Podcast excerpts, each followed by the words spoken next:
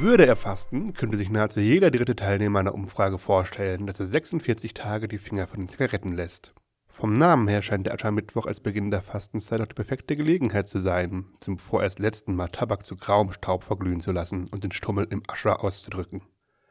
Und es scheinen mehr Menschen Alkohol, Süßigkeiten, Fleisch oder Fernsehen entbehrlich zu finden. Internet und Auto sind hingegen für viele unantastbar. Nach Kaffee hat das Umfrageinstitut anscheinend gar nicht erst gefragt. Die Vorstellung von 46 Tagen ohne Kaffee erschien den Demoskopen vermutlich etwas zu weit hergeholt. Aber auch beim Rauchen ist das Durchhalten schwierig. So folgen am Aschermittwoch allzu oft der nervöse Zappeln-Freitag, der am Klofenster Paffensonntag und der Schnorrer Montag, bevor der Ascher am Mittwoch wieder voll ist.